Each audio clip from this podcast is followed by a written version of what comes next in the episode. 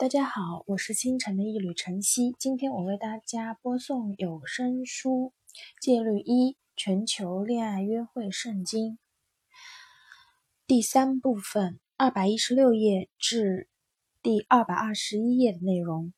不吃回头草以及跟离婚男约会的戒律。如果你一直都在遵循戒律，要是没有特别明显的理由，就不要跟已经结婚的男人约会，这事儿可不靠谱。他可不是你的，你要等着跟他的妻子离婚。即便以后他真的会跟他的妻子离婚，那你的青春可就全部浪费了。许多女人都打电话给我们说，他们是正在跟已婚男人约会。我们对这些女人的建议是，希望她们鼓起勇气。无论付出什么代价，都不要跟这种男人见面了。跟已婚男人约会只会往死胡同里钻，将来也不会有好结果。最好等他离婚无牵无挂的时候再跟他约会。所以不要给他打电话，不要主动约他见面，也不要只要他一找你，你就屁颠屁颠的跑过去见他。如果跟你约会的男人结过婚，至少要确保跟他的老婆离婚了。你觉得他将来跟老婆离婚，这可不行。你怎么知道呢？如果他不把家里的电话号码告诉你，或者随便告诉你一个电话号码，你可每次打电话的时候都找不到他，也不把你介绍给他的家人或朋友，每个人都做贼似的。这个时候你就得好好想想了，这里面肯定有问题，你得保持警惕。他可能脚踏两只船，如果他能遵循戒律，注意他的一举一动，你很快就能发现。所以，我们希望你跟约会的男人是真的已经离婚的。跟离婚的男人约会本来就是已经很糟糕了。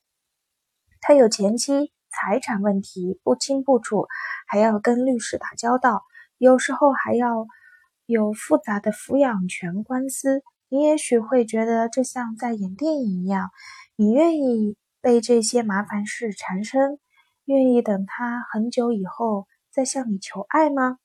如果愿意，那你就得遵循戒律，除了遵循跟。离异二婚男人约会的戒律外，你还必须注意他说的话。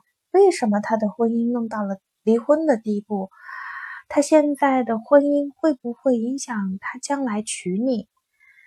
你们的婚姻是否能够长久？如果他没有谈及跟妻子离婚的原因，那你也要想办法弄清楚。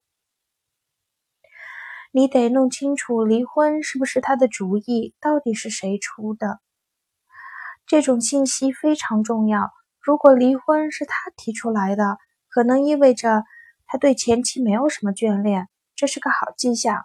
不过从另一个方面来看，这也不表明他对女人可以当机立断，将来有一天可能离开你。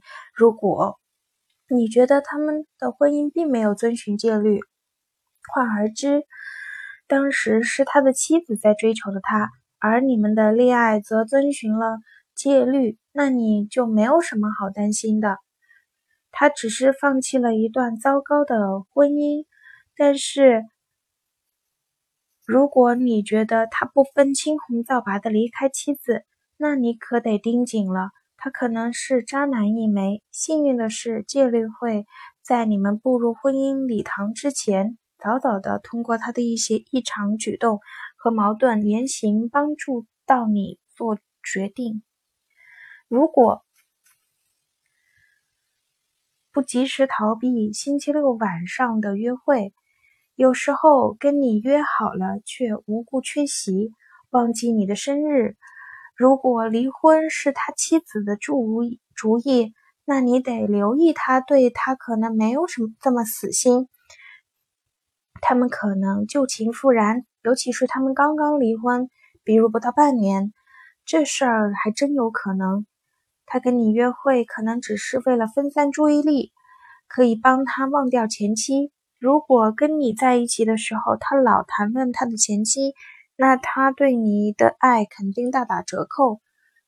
记住，你要做个遵循戒律的女孩，可别去做他的备胎。所以你要留意他的信号，弄清楚他是不是在找借口跟前妻联系，是不是还经常吵架，为分开的事而情绪激动。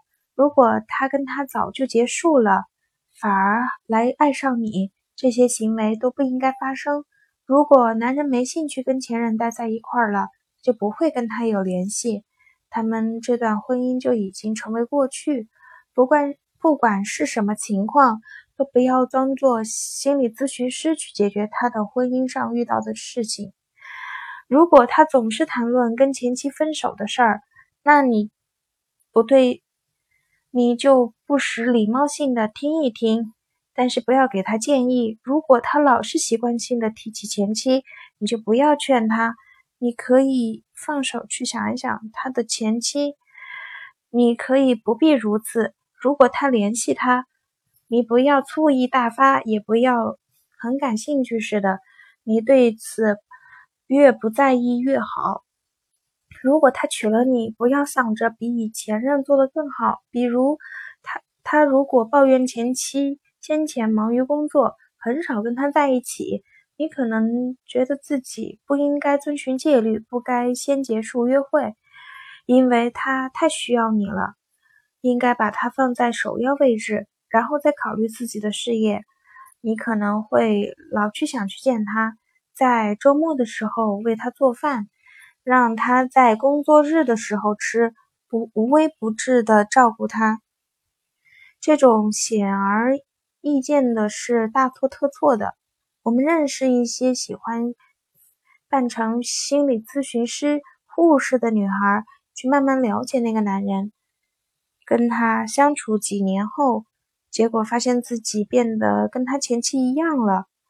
无论他前妻说他什么，你都要记住，他毕竟是娶过她。从某种程度而言，是他喜喜欢的那种类型。你不能说他什么，通通就照做。他做了什么是他的事儿，你只管遵循戒律，问心无愧就可以了。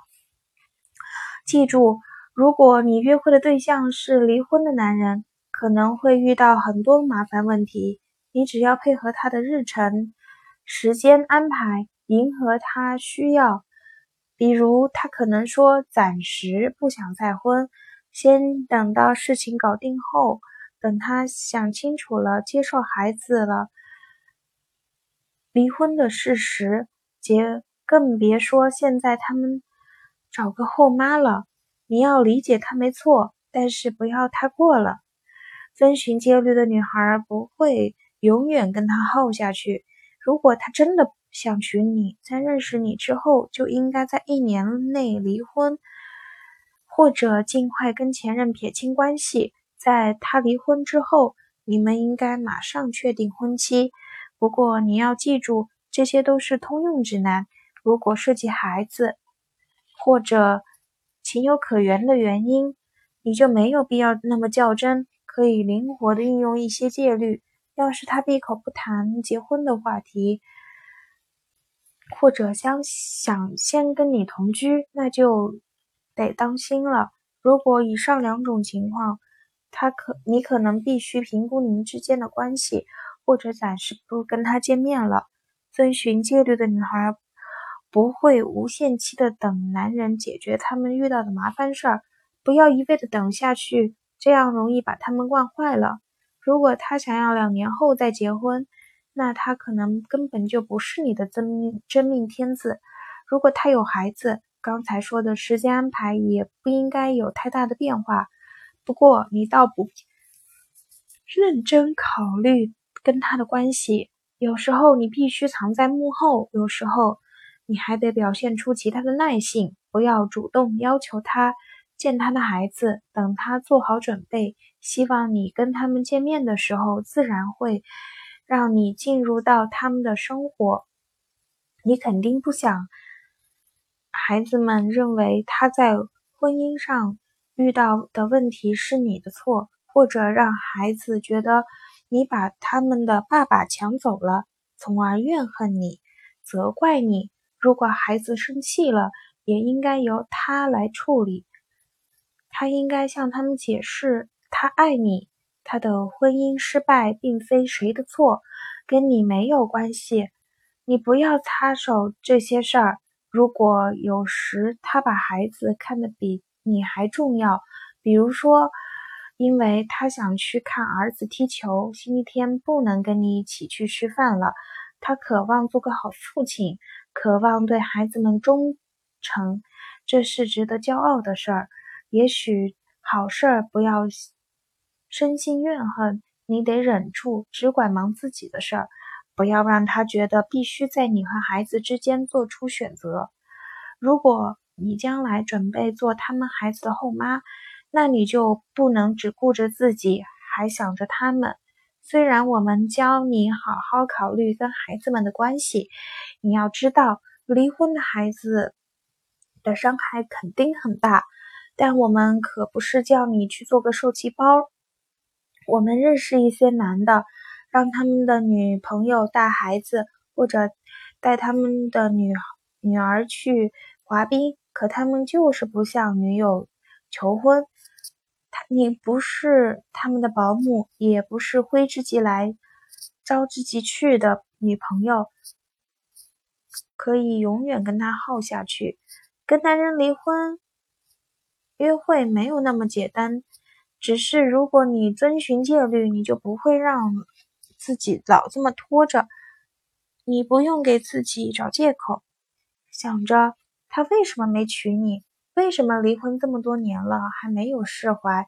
只要你遵循戒律，跟你离约会的离婚男人很快就可以从从前的一段婚姻中解脱出来，把你娶回家。今天的有声书就播送到这里，谢谢大家。